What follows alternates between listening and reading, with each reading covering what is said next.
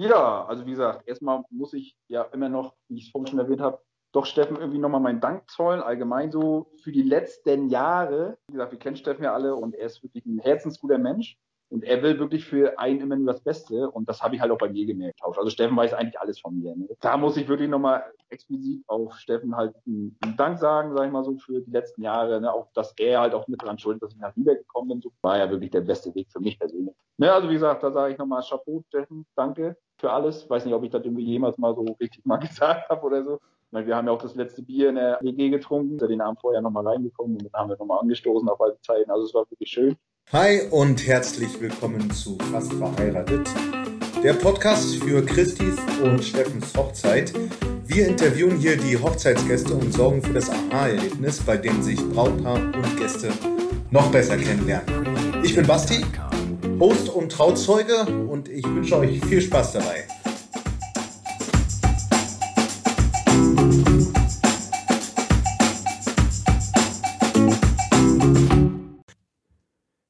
Mein Gast in der heutigen Folge ist Steffens langjähriger Mitbewohner und Freund Robert. Robert ist das beste Beispiel dafür, dass man im Leben Wurzeln und Flügel gleichzeitig haben kann. Und aus diesem Grund hat er sich nach jahrelanger Abstinenz wieder in seiner Geburtsstadt Greifswald niedergelassen. Ja, warum er nach sechs Jahren es nicht geschafft hat, Steffen das Schlürfen beim Teetrinken abzugewöhnen, und welche Marotten Steffen sonst noch so im täglichen Haushaltsleben so mit sich bringt, erzählt er uns heute. Ton ab und viel Spaß dabei. Jo Mann, schöne Grüße in die alte Heimat, ne? Endlich mal jemand, der hier mal die Flagge in meiner alten Heimat auch mal hochhält. Ja, servus, servus. Ah nee, sagt man ja nicht. Dann sagt er hier auch Moin. Ich habe gerade was ziemlich Geiles gelesen übrigens. Ne? Heute ist, habe ich gerade in der Zeitung gelesen, Welttheatertag. Ne? Ist ja totaler Humbug, weil du, es kann ja sowieso keiner auftreten und alles wegen Corona. Mhm. Und, äh, und da ist mir so eingefallen, Ey, es gibt ja für jeden Quatsch irgendeinen Welttag, ne? Und da habe ich mal bei Google eingegeben, was es so für Tage gibt. Pass auf. Am 21.01. ist Weltknuddeltag. Am 19.02. ist Welttag der Minzschokolade. Pass auf, geht da weiter. 23.02. Tag der Schwertschlucker. Und am 23.05. ist Weltschildkrötentag. Aber ich frage mich gerade, was ist denn, was machen denn die Schwertschlucker? Ich habe keine, hab keine Ahnung, ich weiß es nicht. Wie, wie sieht's aus? Hast du Egon ins Bett gelegt? Ja, die sind jetzt abgedampft vor einer Viertelstunde. Ich bin ja schon ja, seit dreiviertel sechs mit ihm hoch. Ja, dann habe ich mit ihm eine Stunde gespielt und dann habe ich schon mal morgens um sieben Kassler angesetzt. Ach du Scheiße. Ja, ja, das erfordert ein gutes Zeitmanagement. Ja, ne, vor allem für, für morgen habe ich ja Kassler, kriege ja morgen Besuch von meinem Vater. Und ich habe natürlich auch so tolle Freunde, Namen erwähne ich jetzt hier nicht, kennst du aber auch. Und äh, da wird man natürlich gleich schamlos ausgenutzt. Und er sagt zu mir, du, sagt er, Robert, ich brauche deine Hilfe, ich brauche deine Hilfe. Du, ich habe eine Wette verloren. Du musst mir unbedingt Kassler machen zu morgen, sagt er, also zu heute. Ich sag, was machst du denn für Wetten? Ich sag, du kannst noch nicht mal ein Spiegelei braten, aber sagst, äh, du willst irgendwie Kassler machen. Ne? Er hat irgendwie eine Wette mit seiner Maus da irgendwie am Ball und die sagt, sie hat gekocht immer die ganze Zeit ihn und sagt, ne, morgen Samstag möchte ich mal, dass du was kochst. Und er so, äh, ja, okay, okay. und dann, Robert, du musst mir Kassler machen. Ja, ich sag, super, ja. aber ich brauche das schon um 15 Uhr heute. Ich sag, ja, toll. Ja, dann habe ich um sieben wirklich schon äh, in der Küche gestanden, Kassler gebraten und Nadine hat noch geschlafen und sie hat dann so den Duft und denkt, oh geil, der Alte steht in der Küche, da gibt schön Brötchen mit Rührei und Bacon, weißt du. Aber wenn ich mir mal so aus der Ferne jetzt so deinen Gesamtüberblick anschaue, ich meine, Hansa Rostock ist Zweiter, Egon ist gesund und munter und du bist wieder glücklich in die Heimat zurückgezogen. Dir geht's doch eigentlich im Großen und Ganzen jetzt ganz gut, oder? Ja, außer dass ich pleite bin, aber sonst ist gut. ja, naja, gut, stimmt. Ich meine, das ist, ich meine, du warst ja in der Eventbranche, ne? Und äh, ja. Corona, das ist ja mit einer der gebeutelsten äh, Branchen, was Corona überhaupt angeht, ne? Ja, naja, klar. Also, naja, wie gesagt, ich war ja nicht selbstständig, also ich war ja Küchenchef in unserer Catering-Firma in Lübeck, ne? Ja. Also wir hätten bis heute, wenn wir jetzt den Laden noch über Wasser gehalten hätten, bis heute keine Aufträge mehr. Weil es ja immer noch verboten. Also wir waren, unsere letzte Party war letztes Jahr 2020 im März. Seitdem war nichts mehr. Ne? Alle haben storniert und vom Bund und Land durfte es da sowieso nicht feiern. Ne? Ja, und dann haben wir eigentlich das gemacht, was wir eigentlich äh, Ende diesen Jahr machen wollten, und zwar unseren Laden auf. Mein Chef wollte sowieso in Rente gehen, aber erst 2022, ne? Also dieses Jahr wollten wir noch eigentlich durchziehen. Und er hat mich natürlich auch damals gefragt, wo es denn so für ihn klar war und so. Mit, er hat ja auch Fachvertrag nochmal verlängert gehabt. Und der hat mich halt gefragt, ob ich das denn weitermachen will in Lübeck. Ne? Und weil ich natürlich sein erster Ansprechpartner bin als sein Küchenchef und so. Ne? Also er hätte es mir gern vermacht, und, ne? weil er weiß, da ist er mit den Händen. Aber dann habe ich natürlich mir auch Gedanken gemacht. Und naja, wie gesagt, dann kam natürlich auch so die Frage in den Raum, Nadine ist ja nun auch eine, eine ganz normale Frau, sag ich mal so, die auch irgendwann mal, na klar, Kinder haben will. Bei mir ist halt immer so, ich brauche halt immer die Pistole auf der Brust. Ne? Das war schon immer so bei mir. Ne? Das ist schon ganz lange so bei mir. Und Ne, sonst habe ich immer so in den Tag reingelegt. Aber wie gesagt, und dann war das denn so, dass Nadine auch irgendwann immer gefragt oder gesagt, so, jetzt pass auf, jetzt möchte ich auch irgendwie langsam, jetzt bin ich auch in dem Alter, ne, jetzt Anfang 30, jetzt wird es auch mal irgendwie ein bisschen Zeit und meine Uhr, ich merke das einfach innerlich, ne, und dann haben wir uns mal im Urlaub darüber richtig unterhalten. Ja, und seitdem ist auch klar, so dass ich das auf jeden Fall nicht übernehmen möchte, weil Familie geht doch dann irgendwie vor. Ne? Das würde auch, ich meine, du bist ja selbst aus der Gastronomie. Ne? Und sag mal so, meine Chefs, die sind ja beide, die haben ja keine Kinder und die haben halt auch, wenn ich Feierabend hatte, hatte ich Feierabend, aber wenn die mal zu Hause haben, die hatten ja keine Sekretärin, also die haben Buchhaltung gemacht, angeboten. Die waren ja wirklich äh, ja, 24 Stunden im Job, ne? also sieben Tage die Woche. Ne? Und mit Kind und Familie und doch ein bisschen Freizeit und so ist das einfach nicht machbar mehr, sag ich mal so. Und gerade nicht in der Branche. Es ist machbar, aber nicht gerade in so einer äh, Event- und Catering- und Veranstaltungsbranche. Ne? Aber ich muss ja auch ehrlich sagen, es ist ja keine Entscheidung, die du in fünf Minuten triffst, so einen Laden dann zu übernehmen. Und äh, da macht man sich ja wirklich ganz gründlich Gedanken drüber. Und ich finde es eigentlich genauso stark und konsequent, wenn man dann sagt, nee, aus den und den Gründen entscheide ich mich in eine andere Richtung, in dem Fall halt für die Familie, weil das Schlimmste, was man in so einer Situation machen kann, ist halt so einer blinden Euphorie zu folgen. Weißt du, was ich meine? Richtig. Und ich glaube, ich habe kein Auge zugekriegt. Ich bin so ein Kopfmensch, was gerade so Arbeit angeht. Ne? Also wie gesagt, ich bin, gehe in Feierabend, aber mein Kopf ist eigentlich schon ein, zwei Tage schon wieder auf Arbeit, die Tage danach. Was mache ich als erstes? Ne? Meine wie strukturiere ich das? Ne? War schon immer so. Also, ne? und ich glaube, da hätte ich Burnout gekriegt, glaube ich. Ich weiß nicht, ich kenne das nicht. Ich bin ganz normal Burnout, ne? Hat Burnout, ne? Ich meine, ich glaube, andere hätten in dem Job, was, was wir so in der Gastronomie machen, da hätten die schon zehnmal Burnout. Ne? Aber das, das, weißt du, eine Berufspolizistin, die dann trotzdem Burnout haben und denkt, oh Gott, ich kann jetzt hier nicht tun. Naja, ist auch egal, aber ähm, ich glaube, da wäre ich dann auch irgendwie, hätte ich schlaflose Nächte. Ne? Und dann, ne, es ist einen eigenen Laden zu haben. Mein klar, auf einer Art verdienst vielleicht Geld gut und wie gesagt, das, ich hätte, glaube ich, auch gut Geld verdient, weil ich hätte den Laden eins zu eins übernehmen können ich, wir hatten unsere Stammkunden, ne? also das hätte, wäre eins zu eins übergegangen, ich hätte gleich von Tag eins Geld verdient, sag ich mal so. Ne? Und das ist dann natürlich auch nochmal so, ne? so ein Ding, du sagst, ah, hm, ne? und Steffen hat ja auch immer gesagt, Robert, ne, überleg dir das, das ist die Chance. Und, hm, weil Steffen ist ja dann wieder der, ne? der Powerman, ne? wie man ihn kennt, ne? und er hätte ja am liebsten auch drei Catering-Läden und Event-Locations und ne? ne, das ist ja eigentlich so, ne? er will ja auch immer noch da tausend Läden und hier noch da und da. Aber das kennst du ja und das hatten wir ja schon mal hier in den anderen Folgen auch schon mal ein bisschen zu, zum Gespräch gebracht. Aber für mich war das wirklich so ein Weg. Ja, ich bin ja seit 98 bin ich Koch und seit 98 bin ich on fire. Im, ne? Also wie gesagt, hier habe ich ja Fischerhütte gearbeitet. Da kennst du ja auch den Laden. Mhm. Ist auch immer voll. Und dann seit, weil ja seit 2007 in Lübeck und da erst Restaurant, à la, à la carte Betrieb, ne? Frischproduktenküche, wirklich alles auf den Punkt und wirklich auch immer 100 Prozent. Und dann sind wir ja nachher 2011 haben wir dann ja nachher auf Veranstaltungen nur Catering äh, umgeswitcht, weil es einfach lukrativer ist und war und immer noch ist. Da hast du natürlich Veranstaltungen, du hast deine, weißt, was du hast in der Woche, das, das kannst das besser planen, kannst deine Ware kalkulieren besser. Wenn du eine Frischproduktküche hast, hast du irgendwie einen Tag hast du volles Haus, musst nächsten Tag bestellen, hast frischen Fisch da, dies, das und dann hast du dem Freitagabend zwei Tische und du denkst, hä, wo bleiben die Leute auf einmal? Das war dann halt zum Ende hin so, im Restaurant so gewesen. Ne? Also unerwartet auf dem Dienstag rennen sie die Bude ein, Freitag, wo du denkst, ja, alle am Wochenende kommen, wird auf jeden Fall voll. Dann hast du dann zwei, drei Tische, die vorreserviert waren. Das war's denn, ne? Also das war so komisch. Und dann haben wir uns nachher entschieden, oder mein Chef hauptsächlich, dass wir unser Restaurantbetrieb aufgeben und dass wir dann halt nur noch in die Catering- und Party-Service gehen, weil ja. die Anfragen während der Restaurantzeit auch schon so hoch waren. Ja, also wie gesagt, unser, unser äh, Klientel war ja eher so auch die gehobene Kategorie in Lübeck. Ne? Also alles so die großen Filme. So wie Sascha seine Firma Brücken hat mit viel zu tun. Ähm, auch jetzt hier Niederegger zum Beispiel, auch Familie Streiter, die Chefs und ja, Junge war ab und zu mal ein Kunde von uns. Ne? Und diese ganzen Filme, Euro um, Dreher ganz viel. Ne? Für den haben wir das 125-jährige Jubiläum ja gemacht und so in der Kongresshalle, in der Muck auch mit für 600 Leute, so ein bisschen Gala-Abend so. Also das war so unser Kundenklientel. Ne? Wenn man sich das mal im Großen und Ganzen als Bild mal anguckt, ich meine, wir kennen es selber aus Hotellerie und Gastronomie, weil wir gerade so den, den so eingeleitet haben mit dem Thema Burnout und so. Also ich glaube, das ist so wichtig, da sein eigenes Stresslevel auch eben zu kennen. Ich weiß nicht, wie es dir geht, aber ich habe da ganz, ganz viele Leute auch in meiner Laufbahn schon kommen und gehen sehen, die sich da selber so krass übernommen haben und dann auch, wie gesagt, Burnout gekriegt haben oder zu doll oder zu krass mit dem Alkohol dann irgendwie verknüpft waren und so weiter. Also man sucht dann die Kompensation immer an derselben Stelle. Deswegen finde ich eigentlich diesen Schritt auch mutig, dann an der Stelle zu sagen, nee, pass auf, ist eine Nummer, die will ich nicht und Familie und Selbstständigkeit dann in Einklang zu kriegen, ist halt auch kein Selbstverständnis.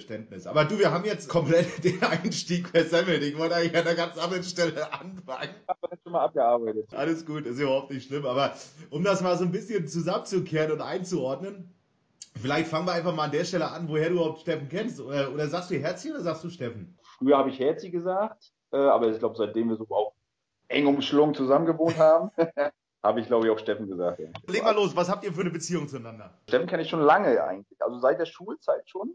Also so richtig kennen tue ich ihn nach der Schulzeit, aber gesehen, also wie gesagt, wir waren ja alle auf einer Schule, ne? Du ja auch auf der Erich Weinert Schule. Und ich bin der Meinung auch, dass, ich glaube auch, dass äh, ihr alle bei meinem Bruder in der Klasse wart zusammen, ne? Ja, anfangs. Genau. Also meine Eltern haben mich dann irgendwann aufs Gymnasium geprügelt, obwohl ich das gar nicht wollte. Genau, aber zwischenzeitlich waren wir bei deinem Bruder mal, ihr wart eine Klassenstufe höher. Und ihr, wart ja, ihr seid ja die Streberbande nachher geworden.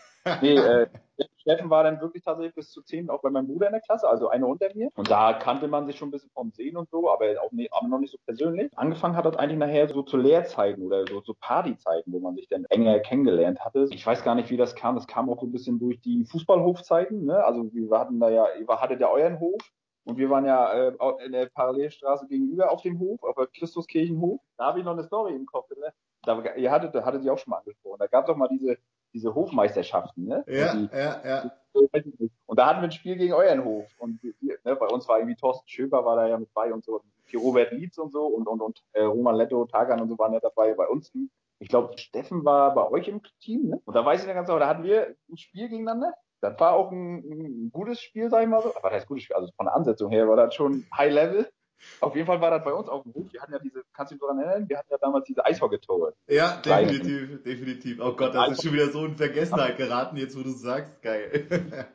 die Breite gezogen sind. Und das war so, aber ich musste sagen, wie, ich kam, weiß noch wie heute, wie viele Leute da auch zugeguckt haben. Das war wohl das Spiel der Spiele da. Das Endergebnis war dahin, also ich weiß nicht, ob du das noch weißt, Halbzeitstand 2-2, Spiel wurde abgebrochen.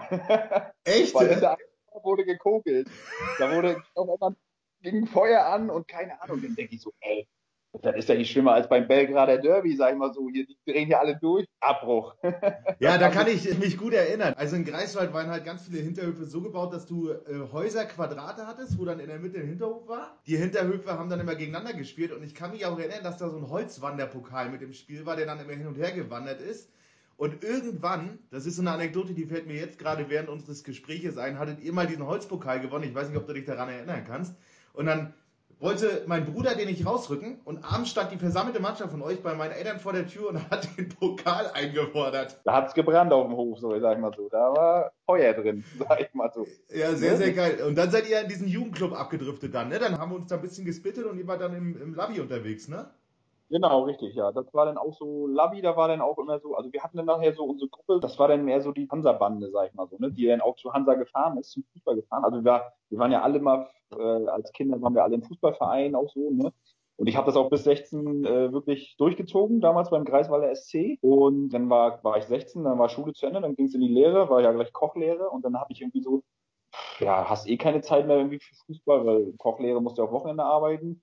Und dann hat man irgendwie so ein bisschen das Feeling gekriegt, für äh, zu Hansa zu fahren, zu Fußball selber zu gucken, nicht selber zu spielen, sondern zu gucken, so irgendwie so diese in dieses Fan-Dasein reinzurutschen. Das war so unsere Bande. Wir sind dann auch immer Wochenende sind wir denn nur als 16, 17, 18-Jährige sind wir dann auch zusammen aus Greifswald dann wirklich mit boah, 10, 15 Mann immer zum Heimspiel gefahren, mit Zuchtern oder damals war auch Maschinenersatzverkehr und so weiter, so Spieße. So hatte sich das dann so äh, gefunden, sagen wir so, auch mit, mit Schlottmann und so, ne, diese ganze Bande.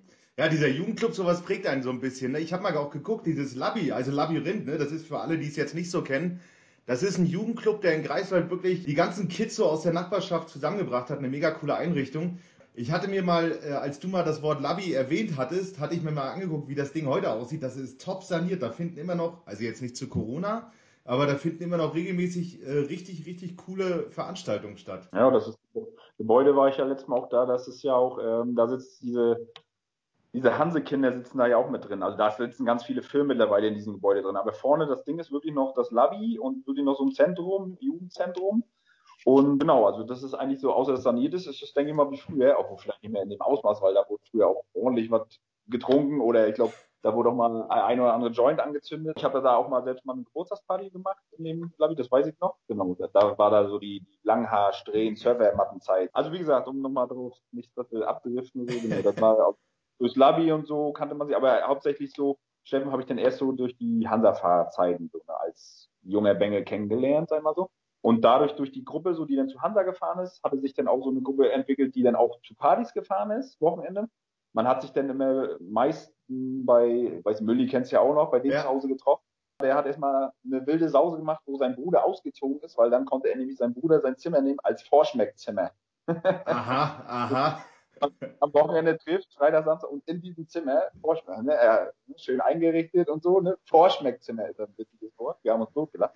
Ja, und dann saß man dann da irgendwie mit acht, neun Leuten. Ne? Mutti Mühe hat sich immer gefreut, wenn, wenn die ganze Bande da war und die konnte im Nebenzimmer im Schlafzimmer, hat sie kein Auge zugekriegt, weil wir da saßen und irgendwie die, die Filme beschmiert haben und dann irgendwie Mitternacht irgendwie tot getrampelt auf dem Flur, erstmal ab in Genesis oder in irgendwelche anderen Lokalitäten. Also das war mir so das Vorschmeckte. Aber wie gesagt, das ist so hauptsächlich, da kann ich Steffen halt her durch. Party und so. Die Gruppe war eigentlich immer ziemlich lang so unterwegs damals, so zur ja, so wie gesagt, wo ich so 18, 19 war, Zeit, so mit 20. Okay, verstehe. Also ihr hattet in dem Labi, also in dem Labi habt ihr euch kennengelernt, dann hattet ihr im Prinzip eine kurze Pause und dann so im Jugendbereich quasi durch Fußball, durch Party machen und so dann mehr oder weniger dann wiedergefunden. Nee, Labi war eigentlich auch mittendrin da. Also kennengelernt so. im Labi habe ich nicht, aber wie gesagt, wir haben so einige, da kannten wir uns aber schon. Aber da hat man sich dann auch mal getroffen zum Trinken oder so oder einfach nur mal irgendwie, da war ja auch irgendwie, weiß nicht, ein Billardtisch drin oder so, ich habe keine Ahnung. Also ich kannte die schon vorher, gesagt, hauptsächlich durch die Hansa-Fahrerei, ne? Und ein bisschen Schule, man hat sich gesehen und ja, durch diese Fußballgeschichten vom Hof und so, ne? Also vom Sehen her auf jeden Fall. Und hauptsächlich halt durch diese Partysachen, ne? Und dann so. habt ihr euch, und dann habt ihr euch in Lübeck irgendwann wieder getroffen, ne? Naja, er ist ja dann, äh, Steffen ist ja dann nach, äh, wie gesagt, er hat ja, glaube ich, hier in der Uni gearbeitet oder weiß ich nicht, als Krankenschwester. und ist dann ja nachher irgendwie, ich glaube, Neumünster gegangen oder irgendwie so war das? Ja, ich glaube Neumünster oder Segeberg. Ne, ich weiß nicht. Ich glaube, er war Segeberg, Neumünster. Ich glaube, da hat er irgendwie alles durch da auf der Ebene. Nee, er war in Neumünster. Ich hatte ihn da mal besucht. Deswegen kann ich mir das mit, äh, weiß ich das noch ziemlich genau, dass es in Neumünster war. Ein, äh, das ist auch ein Kaff. Das muss man wirklich mal so ganz äh, zynisch mal sagen. Aber naja, ist wie es ist. Aber gut, das gibt hier genau auch so eine Kaffs, wo diese andere sagen, um Gottes Willen. Ne? Nee, und dann ist er irgendwie von Neumünster nach Lübeck gegangen. Also der Kontakt war ja auch immer noch da. Er hatte dann auch ja damals, auch wo er schon nicht mehr, er war ja ab und zu öfters auch noch mal in Greifswald. Kann ich mich nur daran erinnern, dann ist er früher mit seinem lilanen Fiat Panda ist er dann immer nach Greifswald Ey, gefahren. das war eine Karre. Ey, das war ein Ding, echt wirklich. Diese, diese, diese, diese kleine quadratische Schüssel, oh Gott. Ey, du holst hier Sachen raus, die sind mir schon total in Vergessenheit geraten. Da hing ein Kabel in, dem, in, der, Fahr in der Fahrerkabine irgendwie runter. Und wenn du da dran gezogen hast, so nach dem Motto, ging der Scheibenwischer an und irgendwann ging der Scheibenwischer gar nicht mehr, dann ist er auf der Autobahn dicht an das Auto vor ihm gefahren, damit er Wasser auf der Scheibe hat, um die sauer zu machen. Und nur so ein Scheiß, ey. Das war eine Karre, ey, wirklich. Aber das war Steffen Herzmann live. Also das, mit seinen Autos auch immer, der hat auch immer Buden gehabt. Also wie gesagt, das war so ein knalllilanes Ding. Der hatte dann auch mal so ein, so ein neongelbes Ding gehabt. Ich weiß das gar nicht mehr. Auf jeden Fall ist er ja damit auch öfters nach Greifswald gekommen, auch jetzt wegen Party und so. Das, also so der Kontakt hat er dann ja auch eigentlich noch gehalten.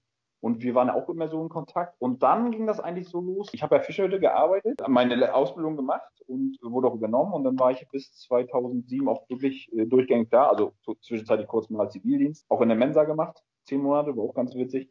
In Greifswald. Alles in Greifswald. Ne? Genau, da war ich noch in Greifswald. Und dann äh, 2007 äh, rief Steffen mich zuerst an und sagte, du Robert, hier, ähm, hier ist eine Stelle als Koch frei. So ein Restaurant sucht einen Koch und so. Also man muss dazu sagen, meine damalige Freundin, also Marlene kennst du ja auch noch, ja. die waren ja vorher schon nach Lübeck gegangen, arbeitsmäßig. Und wir haben dann immer wirklich so ein Jahr Fernbeziehung gemacht. Was aber nachher auf Dauer nervig war. So, ne? Also ich glaube, jeder kennt das, der das schon mal durch hat. Klar, man hat sich gefreut, aber die Fahrerei nach Lübeck und Greifswald waren ja doch immer zwei Stunden irgendwie so gefühlt. Ne? Und ich dann mit meinem Audi 80 dann immer nur rübergebrettert oder so, weißt du? Mit meinen 220er äh, Schlappen hinten drauf. Dann war so der Zeitpunkt, wo ich sage, also, obwohl ich muss sagen, ich, wie gesagt, ich war so ein, dieser Arschtritt brauche ich eigentlich immer so, ne? Der Pistole, das war auch immer so, früher immer so ne, Fischer, mir geht's doch gut an, ne? Ich habe eben alle mögen mich, ich verdiene ganz gut, ich bleibe für immer hier so, ne? Also so habe ich früher gedacht. Ne? Es gibt nichts anderes und weil ich auch immer so ein Schisser war früher, ne, was so neue Sachen angeht. Ne? Lieber das haben und das waren, was man hat. Aber dann war diese Stelle frei. Steffen schrieb dann ja, hier, Lieber Nachricht hat aufgeschrieben, hieß so ein Koch und Mensch, Marlene ist so auch hier, wie wär's denn und so. Mach ich so, oh, kann doch hier nicht weg und so, ne? Und dann habe ich das meinem Küchenchef damals, meinem damaligen Küchenchef erzählt und so. Und der sagt zu mir, in dem Abendzug sagt er zu mir sofort, Robert, bewerb dich sofort. Schreib da hin, ruf den an. Nee, er sagt zu mir, ruf den jetzt sofort an. Bin ich nach oben in den Pausenraum gegangen mit der Höhle und habe den angerufen. Persönlich irgendwie, ja, also äh, äh hier, ich bin lalala, Robert Krüger, wie sieht's denn aus? Sie suchen Koch, habe ich gesehen. Möchten Sie mich mal kennenlernen, habe ich zu ihm gesagt. Ne? Also wirklich so, ich weiß nicht, wie ich dann abgesteuert habe, ne? Früher war ich ja noch nicht so mundbegabt. und äh, ja, dann habe ich dann und er sagt, ja, gerne. Und Termin gemacht, dann war ich zum Vorstellungsgespräch hin und das hat dann auch irgendwie gepasst und dann war ich irgendwie Anfang 2007, lass das irgendwie März, April gewesen sein, ja und im August äh, 2007 habe ich dann auch schon gleich in Lübeck angefangen sozusagen. Und da bist du bei Hetz in der Wohnung gelandet? Nee, nee, nee, gar nicht. Also das war, Herzi war ja dann mit Peggy zusammen und das war so der Zeitraum 2007, 2008, glaube ich, wo Herzi und Peggy dann mit aus der WG raus sind, aus dieser äh, sogenannten Neuner WG da, die wir ja alle gut kennen, ne? Oh ja, auch oh ja. Viel Abriss war und auch viel anderes und Aufriss. Kleiner, kleiner, kleiner Verweis an der Stelle auf die Folge mit Ramon, der erzählt da weiteres drüber. Also mit Ramon, das war ja wirklich legendäre Feiern auch und war auch eine legendäre WG kennt man so in dem Ausmaß nicht, ne? So eine riesige WG mit zwei Bädern und, ne? Also was für eine Wohnung an sich, ne? Aber die war auch fürs Feiern ausgelegt, ne? Also muss man ganz ehrlich sagen, ne? Das war einfach so, ne?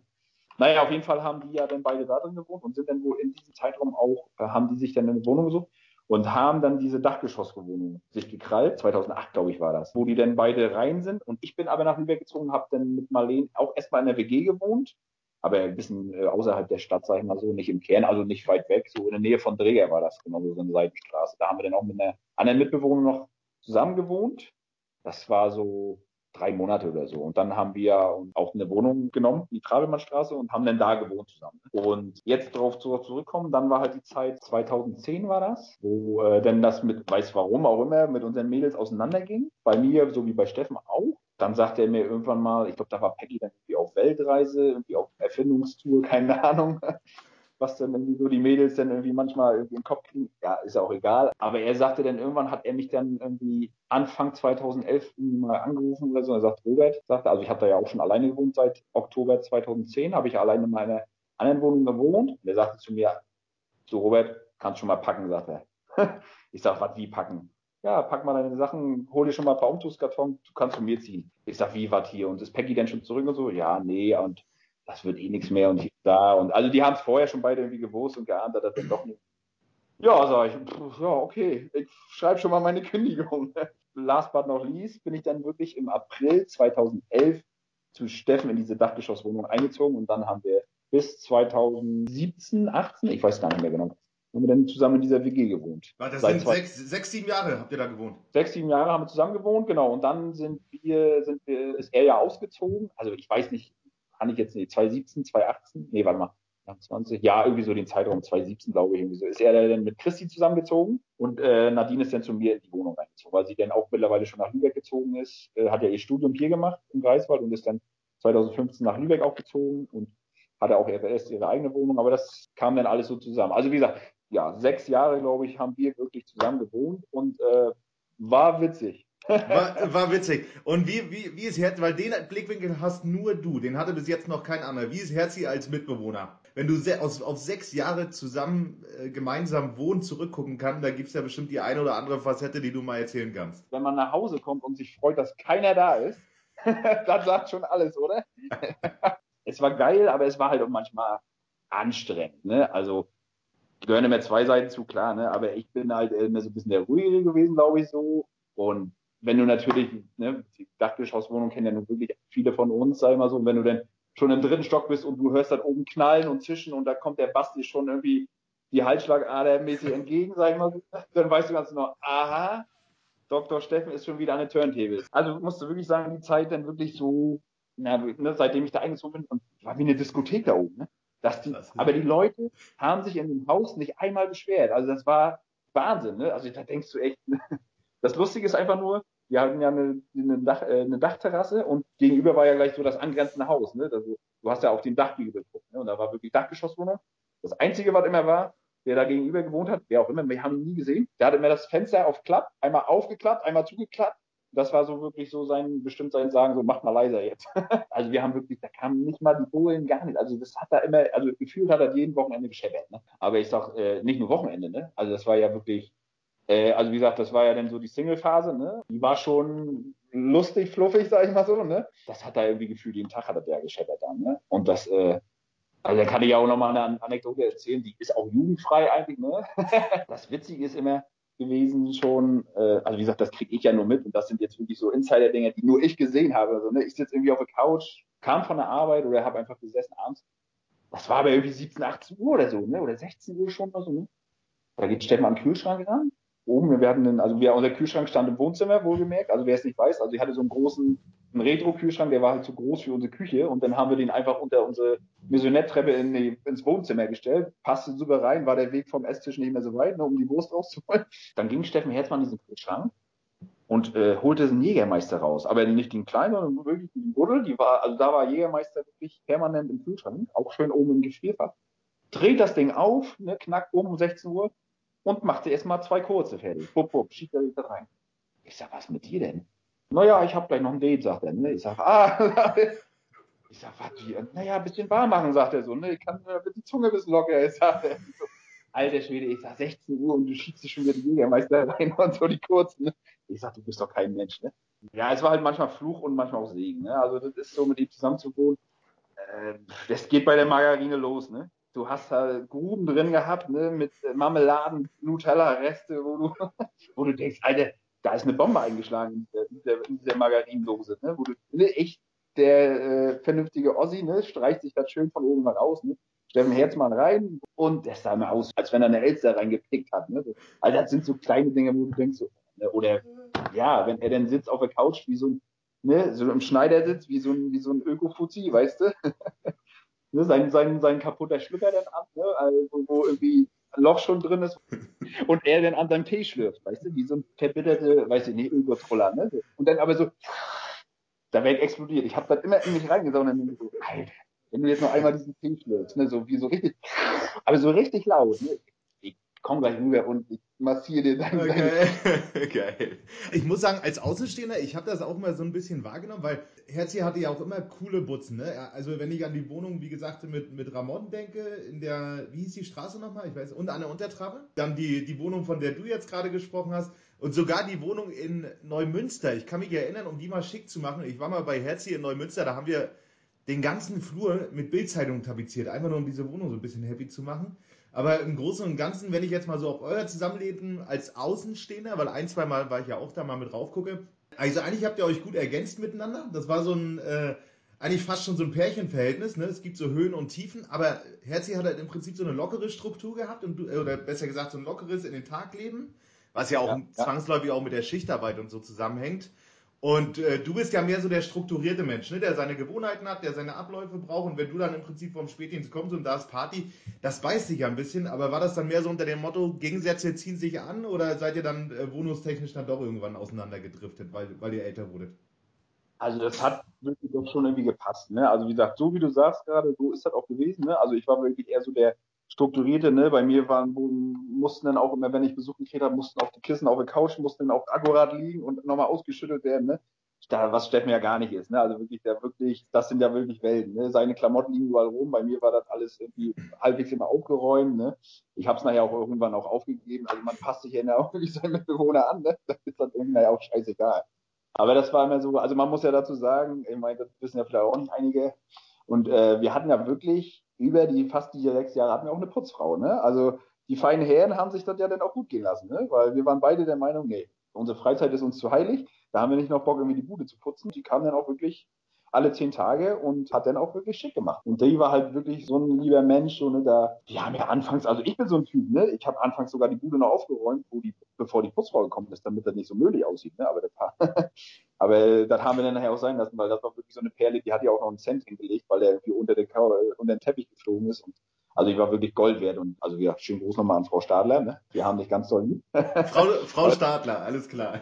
Frau Perle. Und die hatten wir wirklich, seitdem wir zusammen gewohnt haben, haben wir wirklich uns die kommen lassen. Und äh, die hat das auch gerne gemacht. Die war so gerne bei uns. Und die, wie hießen immer Herr Steffen und Herr Robert, ne? Das war ja auch immer ganz witzig. Aber von daher war, wie du halt sagst, es, hat sich doch angezogen, diese Gegensätze. Ne? Ja. Also es war wirklich, ich war wirklich der Mensch, so jobmäßig war ich immer on fire, sag ich mal so, wirklich. Äh, Koch ist ja wirklich auch nicht ohne und ne, auch mal, dann hast du auch mal 40 Stunden Tage. Ne, Steffen ist ja der dolle Arbeiter, sag ich mal so. Ne? Also wir hatten ja öfter mal die, den Streitpunkt von wegen Overhead.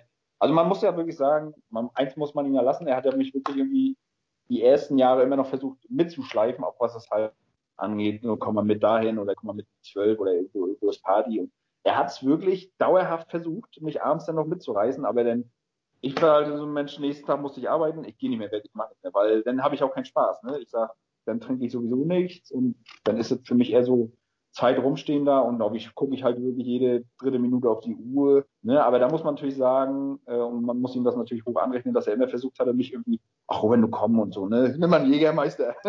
Ramon hatte das so schön gesagt, Herzi hat immer, oder Herzi hat immer versucht, dafür zu sorgen, dass so, so Atmosphäre entsteht, ne? dass jeder so ein bisschen Mehrwert aus der ganzen Situation zieht, dass jeder neue Impulse bekommt und das ist schon, ist schon eine richtig coole Eigenschaft. Ja, er sagte, Mensch, Robert, du kannst nicht wieder auf der Couch und doch. Ich sag, kann ich und so. Geh du mal los, ey, ich freue mich. nee, aber was muss man nicht lassen, ne? Also er hat wirklich irgendwie, in letzten Jahren hat er es dann ja auch aufgegeben, da hat er nicht mehr gefragt, dann hat er sich einfach angezogen, ist dann gegangen. Aber, weil er dann ganz genau wusste, den brauchst du eh nicht mehr fragen, den Stubenhocker.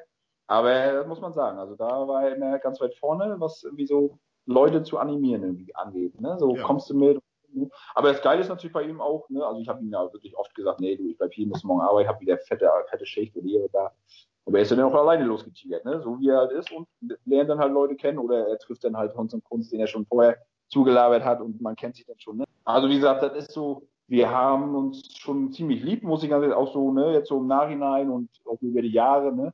Und ja, wir waren halt auch so wie ein kleines Ehepaar dann auch schon, ne. Wirklich so auch mal, also gestritten haben wir uns nie, aber klar, man hat auch Meinungsverschiedenheiten mal, ne?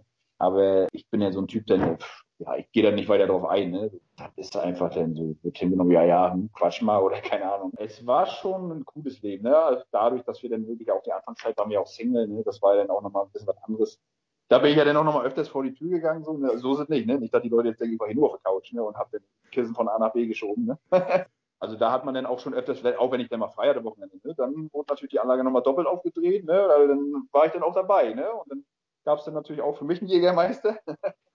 ja, und dann war man, war man aufgewärmt und dann ist man auch zusammen losgetigert. Ne? Also Sehr schön, wunderbar. Aber lass uns mal einen Schritt aus dem Alltag rausmachen. Ihr war doch mal ein, zwei Mal auf Malle, ne?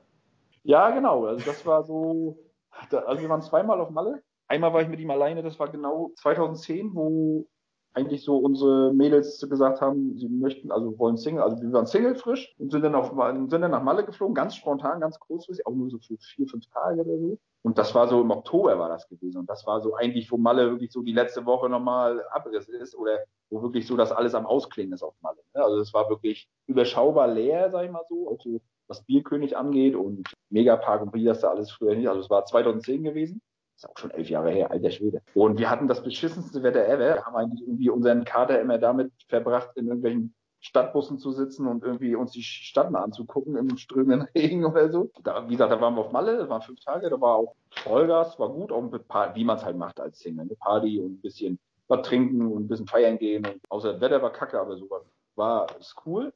Und dann waren wir auch 2012, waren wir dann auch nochmal, aber da waren wir dann zu sechs. Da war Steffen dann auch mit bei und dann haben wir noch vier Jungs aus Greifswald mit dabei gehabt. Und dann sind wir ab Lübeck geflogen. Dann sind wir damals auch schon, 2010. Da hat Lübeck ja noch die, den Malle, Lübeck-Malle-Flug gehabt. Das war ganz geil eigentlich, vom Flughafen Lübeck. Dann sind wir zu sechs, waren wir dann auf Malle. Und ja, das, das war dann, glaube ich, das war die Woche vor Pfingsten. Da war natürlich, ja, High Life, ne? Also eigentlich heißt es immer so, ab Pfingsten geht das da ja richtig nach vorne, aber das war vorher schon wirklich voll. Ne? Okay. Also das war schon, war schon witzig, ja. Da äh, obwohl da gibt's auch noch eine ganz witzige Story äh, zu erzählen von Steffen halt auch so. Das war, glaube ich, der erste Abend. Dann waren wir, sind wir angekommen, klar, wir sind fertig gemacht, haben was gegessen und dann schon ein bisschen vorgeglüht. Und dann sind wir in Bierkönig rein mit sechs Leuten und waren dann nachher auch irgendwie, auf einmal waren wir verstreut alle irgendwie, dann waren irgendwie weg, weil zwei Leute von uns sind dann dahin und die anderen sind dahin und man hat sich dann irgendwo nachher wie irgendwie wieder getroffen, irgendwo da mitten auf der Schinkenstraße oder so, aber die anderen beiden Jungs, die dann irgendwie von vornherein los, weil die hatten auch ein bisschen Ärger da gehabt und da gab dann auch schon eine kleine Backpfeife und hier und da. Und wir dachten aber, die sind dann irgendwie dann im Zimmer nach Hause und ne, nachts um zwei oder so. Ne? Und das Witzige ist dann, äh, nächsten Tag so, beim Frühstückstisch hat Steffen dann so erzählt, ja, Ja, dann sind alle so nach Hause und dadurch, dass wir dachten, dass die beiden Jungs nach Hause gegangen sind, ne, dachten wir, okay. Und dann macht, hatte Steffen die, die Fotokamera an seinem Bett zu stehen morgens. und du musst dir das jetzt so vorstellen, Hangover, die Filme kennst du, ne? Ja, klar. Du musst dir so vorstellen, wenn die dann am Ende von diesem Film ja diese Fotokamera auswerten, ne? Steffen macht diese Fotokamera an, sieht diese beiden Jungs nur noch im Schlüpper auf dem Tresen liegen, mit irgendwelchen kurzen äh, Shotgläsern auf ihrem Körper drapiert. Die waren in so einer, in, in, so einer Diskothek, die hieß Paradise damals. Da war dann irgendwie so ein bisschen, da wo die Girls ein bisschen freizügiger äh, bedient haben und so und, und äh, auch dann irgendwie, die dann irgendwie was irgendwie durch ihren Gürtel durch irgendwie ins in den Mund ge, gegossen haben, irgendwelche Schnäpse und hier und da und und dann äh, Steffen klickt diese Kamera so durch, so in seinem Halbwahn und schmeißt sich sowas von weg. Der hat sich so totgelacht über die Bilder, dass die da liegen im Schlüpper papiert mit Feuer drumrum und so, obwohl wir alle dachten, die sind irgendwie im Bett gegangen, weil die irgendwie K.O. waren. Also es war wirklich wie Hangover. Ne?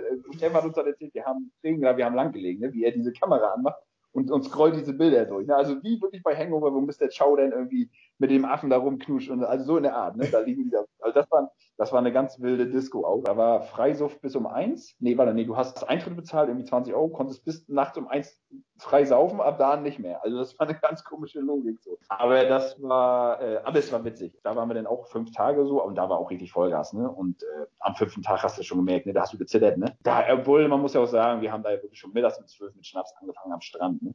Jeder normale Mensch sagt erstmal, okay, tagsüber ein bisschen entspannt am Strand, bis runterkommen. Ne? Nein, wir mussten natürlich gleich Vollgas geben. Ne? Mittags um zwölf wurden schon die, die, die Wodka Lemon vertilgt. Ne? Die haben ab dem zweiten Tag haben die schon gar nicht mehr angeschlagen. Dann haben wir gesagt, passt mal auf, Jungs, lasst uns doch einfach mal mittags mit Sekt anfangen. dann haben wir uns mittags um zwölf Sekt eingeprügelt und dann hast du einen Becher getrunken und dann war die Lampe gleich schon wieder an.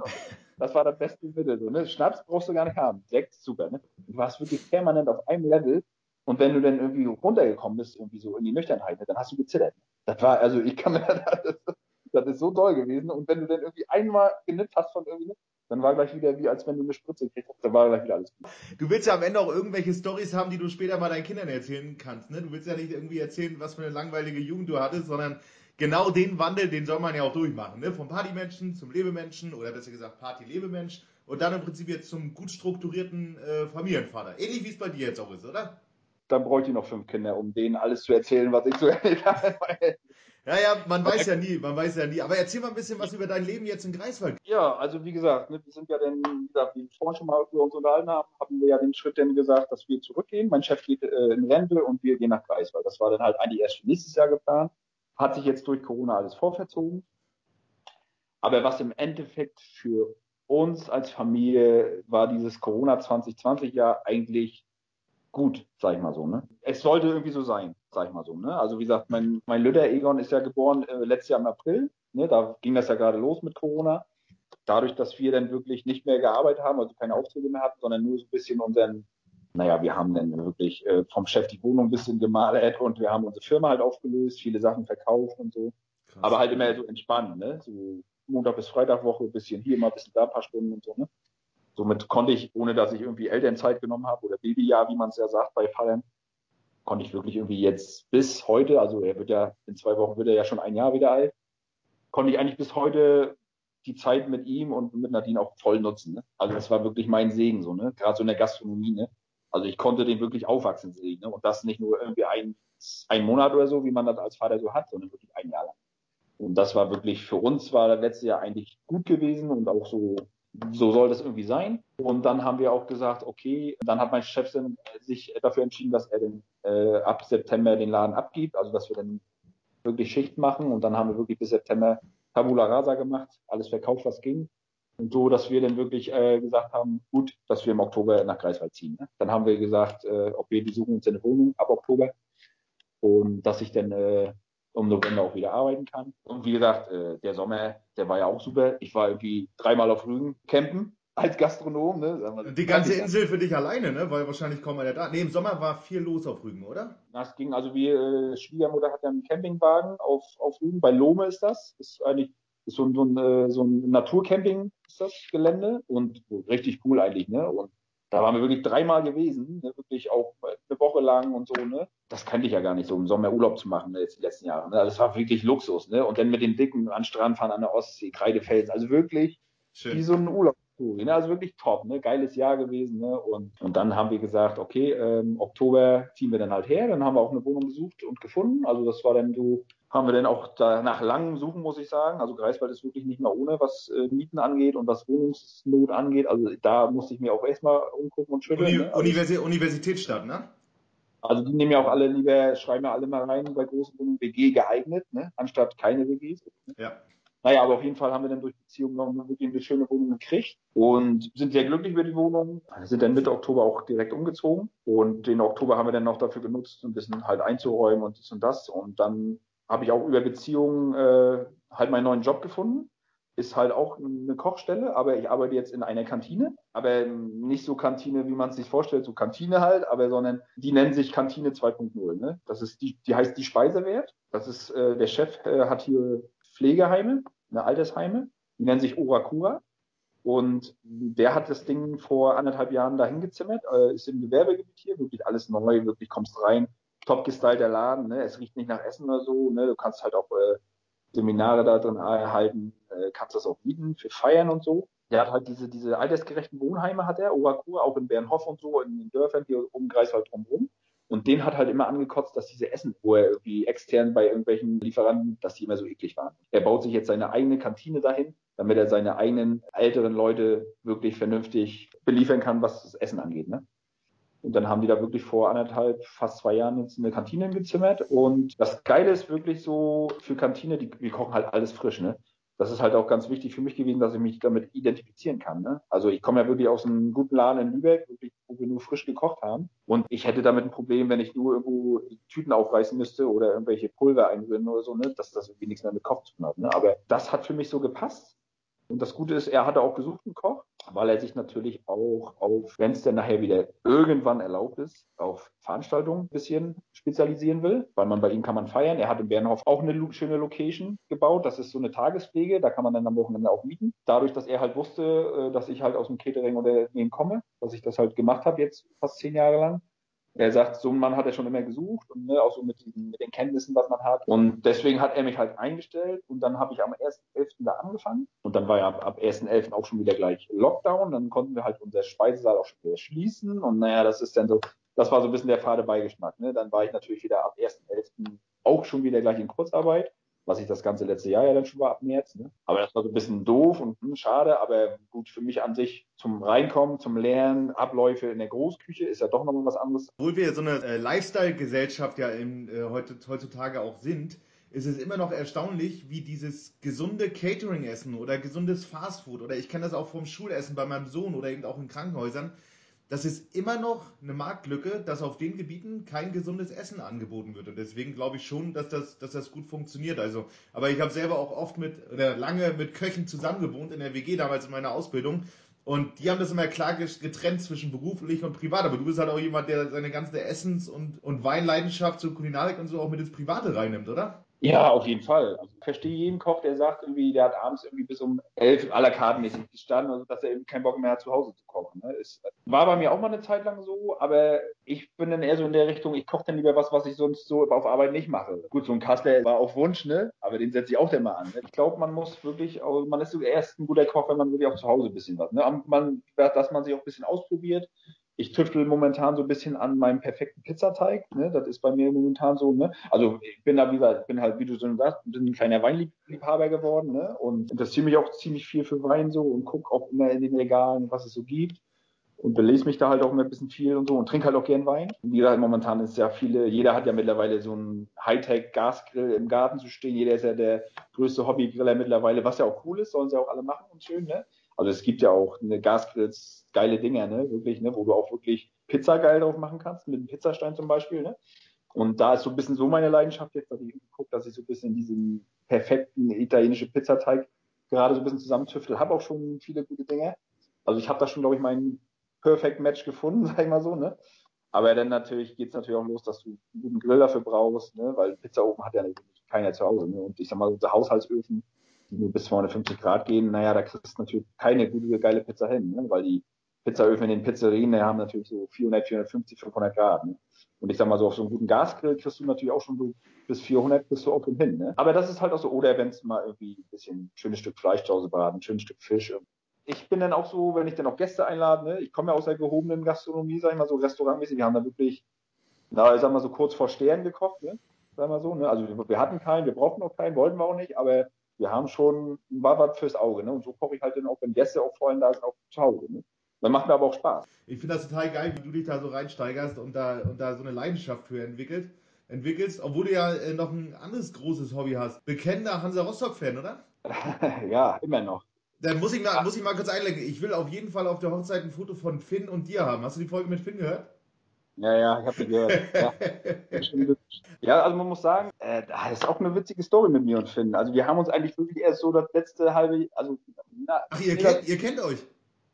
Wir kennen uns und wir Ach kennen so. uns, also vom Sehen kennen wir schon schon länger und wir wissen auch beide, wussten auch beide voneinander, wer wir sind. Also, dass er ein bisschen, um nochmal den Zuschauern das zu erklären, wir sind ja nicht nur irgendwelche Fans, die zu Hause vom Sessel sitzen, sondern wir sind halt auch Ultra-Fans, ne? Ja. Muss man ja nur dazu sagen, ne? Die haben dann natürlich noch ein bisschen anderen Bezug zum Fußball allgemein, so wie Finn das halt auch gesagt hatte, ne? So, man ist dann halt wirklich zu jedem Kaff-Spiel gefahren und hier und da und ist ja dann irgendwie Ultra-Fan und man sitzt ja nicht nur zu Hause im Wohnzimmer, sondern man macht ja, man ist ja eigentlich 24 Stunden Fan und man macht zu Hause irgendwas oder man macht irgendwie, man geht irgendwas malen, irgendeine Choreografie vorbereitet. Ne? So, das ist halt so, was Ultra halt auch ausmacht, ne? dass das nicht nur irgendwie im Stadion 90 Minuten ist, sondern drumherum halt auch. Ne? Also wir wussten halt vorher beide, wer wir sind, aber wir hatten, glaube ich, vorher zwei Berührungspunkte mal bei, ich glaube, einmal bei Christis Einweihungsparty in dieser Höchststraßenbude. Ah, die war auch cool, ja. Mhm. Und ich glaube, einmal war Finn auch bei uns in der Wohnung. Ich glaube, da habe ich mit Steffen schon zusammen gewohnt. Logisch, da kannte er, vorher kannte er Christi auch noch nicht. Und äh, da war er auch zweimal Rotze voll gewesen. Und im Nachhinein hat er zu mir mal gesagt, naja, ich war, er war immer kurz davor, mich mal anzuquatschen und hier und da, ne? Aber ich habe immer so, ich habe sie, also wir haben gesagt, wir kennen uns seit einem Jahr jetzt irgendwie, haben über Instagram uns mal geschrieben, ne? Und haben eigentlich gemerkt, dass wir doch beide irgendwie die gleichen Ansichten haben, so was dieses, dieses Fußballgeschehen angeht, ne?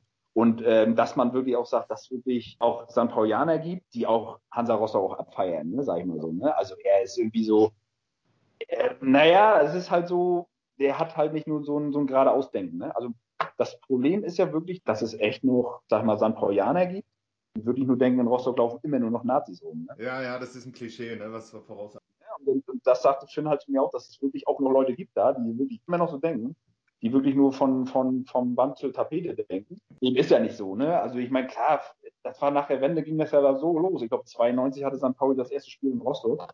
Da war gerade irgendwie ein Vierteljahr diese Lichtenhagen-Geschichte durch. Und äh, natürlich gab es damals natürlich überwiegend im Stadion auch Nazis oder, na, ich weiß, ich würde ja nicht mal Nazis sagen, so Mitläufer-Skinheads, die irgendwie weiße Schnürsenkel in ihren Springerstiefeln hatten. Aber das hatte irgendwie auch jeder Verein, ne? außer St. Pauli vielleicht nicht. Ne? Aber ich sag mal, das war halt irgendwie nach der Wende, sogar bei den Ostvereinen war das so. Ne? Aber mittlerweile äh, ist das irgendwie, du hast immer in jedem Verein politisch irgendwie verschiedene Leute, ob rechts, ob links, krass. Aber das Schöne bei Hansa, sag ich mal so, war auch immer jetzt, seitdem ich auch damals gefahren Also ich bin jetzt wirklich seit 98 aktiv gefahren, ne? wirklich jedes Kampfspiel, so wie der Job zugelassen hat. Ne? Also da war sobald frei, sobald Urlaub, wurde alles nach Hansa geplant. Ne? Das war wirklich so.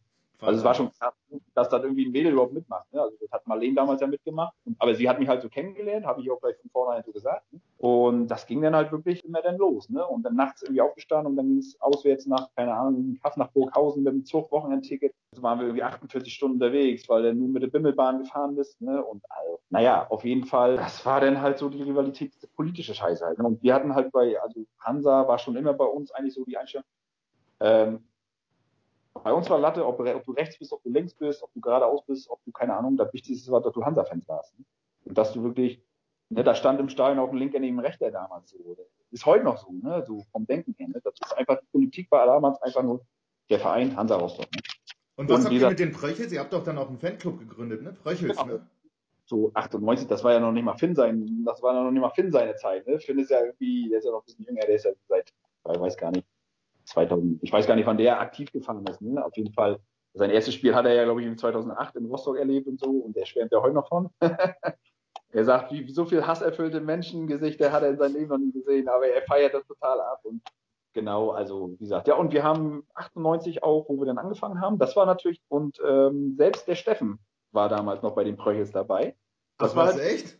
Genau, das war halt diese Phase, wo man sich kennengelernt hat und wo wir dann diese Hansa-Fahrerei gemacht haben.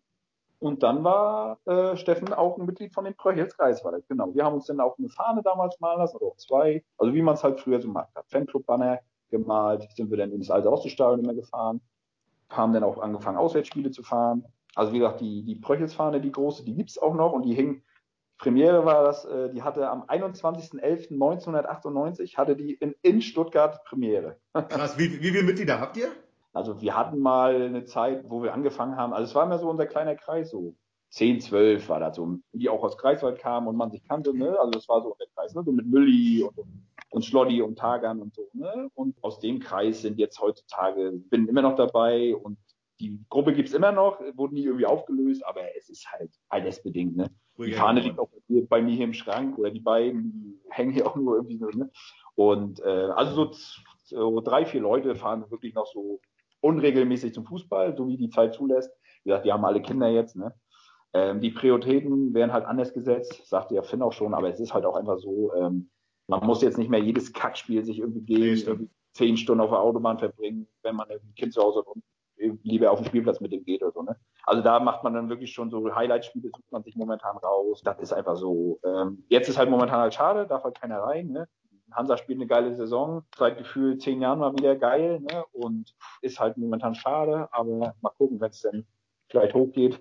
Fahren wir auf jeden Fall nicht nach Schalke. Ich muss sagen, was ich sehr, sehr cool finde, das wusste ich nicht, dass das jetzt so an dem Beispiel mit, mit Finn und dir, ne, dass man sich dann irgendwie auf so einer dritten Ebene trifft, nämlich dieser Leidenschaft zur Ultraszene, äh, die man dann dafür entwickelt hat und dann in der Lage ist, sich auch darüber äh, untereinander auszutauschen, obwohl man eigentlich so eine erste, erste Instanz so eine äh, so eine Verein unterstützt, die ja totales Rivalitätsverhältnis zueinander haben und ihr dann aber sagt, hey, pass mal auf, das überspringen wir jetzt, sondern wir haben schon eine gemeinsame Leidenschaft, nämlich diese, diese Ultraszene. Und deswegen auch nochmal, weil ich hatte Finn dieselbe Frage gestellt, die ich dir jetzt stelle, aber mich interessiert das total. Was, was, also wo holt man denn diese Motivation her? Was treibt denn denn an, zu sagen, ich folge diesem Verein, ich fahre überall mit hin, ich stehe morgens um drei auf, um nach Burghausen zu fahren und so weiter und so weiter. Was ist denn da die Motivation? Ja, kannst du vielleicht. Viele Freunde, ne? Viele Liebe. Das ist einfach, okay. die wird auch immer sein. Ne? Also ich sag mal so, äh, klar, wie gesagt, wie ich schon gesagt, äh, man setzt ein bisschen andere Prioritäten, aber das Herz ist immer noch bei diesem Verein. Ne? Wie gesagt, mein erstes Hansaspiel war 1992. Da hat mein Onkel mich mitgenommen ins Ostseestadion Rostock, was für mich früher eine riesen Schüssel war. Du, ich bin da als Zehnjähriger reinmarschiert. DFB-Pokal, Rostock war Zweitligist 92, Stuttgart war Erstligist äh, Stuttgart mit Guido Buchwald und diese ganzen, wirklich, diese Maurizio Gaudino, glaube ich, war da noch bei Stuttgart gespielt, wirklich die ganzen Wahnsinn, die Namen von früher, der Wahnsinn, ne? Kannst du dir gar nicht heute mehr vorstellen. Ne? Und da hat Hansa eine Verlängerung 2-0 gewonnen. Das war für mich als Zehnjähriger, ich stand in diesem Stadion, was da eigentlich nur so eine hässliche Schüssel war früher. Ne? Da passen irgendwie 25.000 Dinger rein, 25.000 Leute. Da bin ich backen geblieben. Ne? Also du, hätte mein Onkel mich irgendwie 92 nach Hamburg gefahren, vielleicht wäre ich dann auch irgendwie so ein, so ein so ein braun-weißer geworden oder ein HSVer oder ich weiß es nicht. Ich glaube, das erste Ding, wo dich irgendwie einer, ob das dein Vater ist, Onkel, irgendeine Person aus deiner Familie dich hinstellt oder ein Kumpel oder so, da bleibst du drauf backen. Ne? Ja. Aber für mich, das war halt auch so der Bezug. Für mich ist natürlich auch so, ich bin ja ge geborener Rostocker und meine ganze Familie kommt ja auch aus Rostock. Also wir sind ja damals nur nach Greifswald gezogen, meine Eltern wegen jobmäßig. Ne? Also ich bin ja seitdem ich geboren bin, wohne ich ja in Greifswald, aber bin halt ein geborener Rostocker. Aber Oma, Opa, Tante, alle wohnen in Rostock. Also ich habe da auch noch einen anderen Bezug halt zu dieser Stadt. Es war natürlich klar, dass das mein Heimatverein wird. Ne? Und wenn man sich ein bisschen für Fußball interessiert, dann fing es natürlich an, dass ich selber gespielt habe. Und dann hat man sich ja trotzdem irgendwie auch immer einen Verein schon gesucht, wo man wo das mit. Aber ich muss wirklich sagen, ich hatte immer Hansa Rostock als mein Verein. Ne? Früher war das, mein Bruder war Dortmund-Fan. Aber ich war immer eine Hansa-Fan, schon seitdem ich irgendwie denken kann oder seitdem ich da als Dingjähriger in dieser Schüssel war. Und das ist halt so, und die Motivation kommt halt so so wie Finn das halt auch sagte, dann du hast auch einen riesen Freundeskreis. Ne? Das ist einfach so. Ne? Du kennst so viele Leute. Umso öfter du halt gefahren bist, regelmäßig, kennt man dich, kennt man dein Gesicht so, ne? Ähm, auch als junger Mensch. Und man hat halt auch einen, irgendwie einen bestimmten Status denn, ne? Wenn man denn länger fährt. Wie gesagt, wenn man denn auch, also man muss auch sagen, ich war auch eine Zeit lang Vorsänger sogar äh, bei Hansa Rostock gewesen. Ne? Also war vorne auf dem Zaun, hat das Megafon, haben die Lieder angestimmt. Ne? Dadurch, das sind, da, das sind da die, die mit freiem Oberkörper ganz vorne auf dem Zaun sind. Wir haben immer unsere, unsere, unsere Jeanshosen ausgezogen und standen im Schlüpper auf dem Zaun. Warum okay. auch immer, keine Ahnung, das war irgendwie so eine Zeit, war immer lustig. Aber dann war für die Masse dann nochmal, ey, cool, und haben sich gefreut. Naja, Mega. auf jeden Fall kriegst du ja dadurch dann immer nochmal einen anderen Stellenwert, auch so bei den Leuten so, ne? Und selbst dadurch, dass ich auch so durch meinen Job eine Zeit lang auch mal gefahren bin, mal nicht und so. Ne? Also wie gesagt, alles, was ich konnte, äh, bin ich gefahren. Aber selbst wenn ich dann irgendwie mal ein, zwei Monate nicht da war, aber wenn man hingekommen ist, die Leute, ah, grüß dich, Kröche, ja, hallo und wie geht's? Und also man, ja, als wenn man irgendwie sich gerade erst vor einer Woche nicht gesehen hat. Und das ist auch so dieser Zusammenhalt. Ne? Das ist einfach das Schweiß Und dann weißt du auch, du freust dich dann auch schon aufs Wochenende, dein Herz blüht und du siehst wieder alle Leute wieder auswärts fahren, nur Scheiße erzählen, wirklich. Du lass dich tot von morgens bis abends, ne? Einige freuen sich dann natürlich irgendwie auf ein Bierchen, auf einen Schnaps und so. Ne? Also ich, ich habe ja immer nie Alkohol getrunken beim Fußball. Also das war immer so meine Devise. Wollte ich irgendwie nie machen. Auswärts fahren, Fußball, äh, Alkohol trinken. Ich will, nee, ich will was sehen, ich will was erleben auch. Und wenn ich dann zu viel trinke und irgendwo in der Ecke liegt, da hast du nichts von. Gibt ja genug.